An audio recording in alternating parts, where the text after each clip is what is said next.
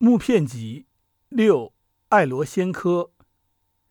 读鲁迅的文章会碰见爱罗仙科的名字，还有一篇小说《鸭的喜剧》是说他的事的，所以来说明几句，或者是有用的事。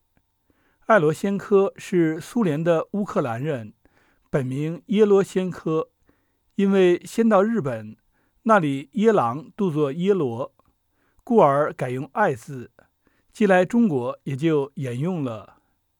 他最初去到印度、缅甸学了英文，后来到了日本学会日本语。来北京后，曾经学过个把月的中国语，但是随即终止了，叹息道：“难得很，中国话发音实在难。”他那时概没有久住中国的决心。所以鼓不起勇气来学这样难的语言。他六岁的时候，因为出麻疹，祖母怕他有危险，抱他到阴冷的教堂去祷告。一直发高热，人倒没有死，可是两只眼睛却从此瞎了。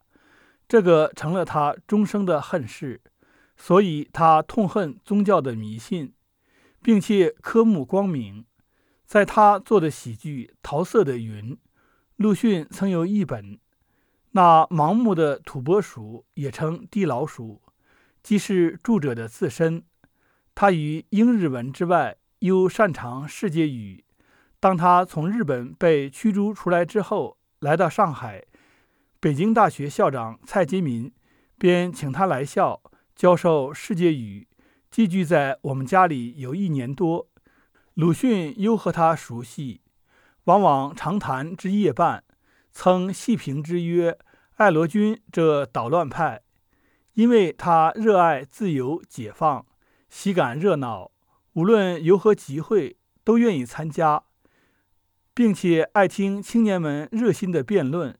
虽然他是听不懂，但在那时北京却听不到，因此他感觉非常寂寞。”有一次，北京大学开纪念会，学生演剧，他赶紧去旁听，觉得学生态度有欠诚实处，问鲁迅是什么缘故。鲁迅平常反对京剧，便说这是模仿旧戏的关系。他便写了一篇很尖锐的批评，提出意见，学生们不能接受，由魏建功出面写了《不敢盲从》一篇回答。与“盲”字特别加上引号，表示侮辱的意思。鲁迅因此大怒，加以回击。这篇文章后来收在《全集补遗》里面。后来，爱罗先科因为得到同乡的帮助，与苏联取得联络，便回国去了。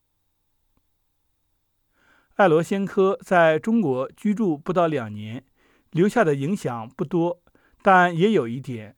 第一是在鲁迅著作上，上面已经说过；第二是在世界语运动上边，这也是值得一提的。他在北京大学里是专教世界语，并用世界语讲俄国文学。后来又在法政大学设了世界语班，由冯省三、陈生树几个学生主动开办世界语学会，并设学校。鲁迅也到这里去讲过学。冯省三是北大法文系学生，跟他学世界语最有进步，已经可以讲话和作文了。可是因为讲义风潮受了疑嫌，却被学校除了名。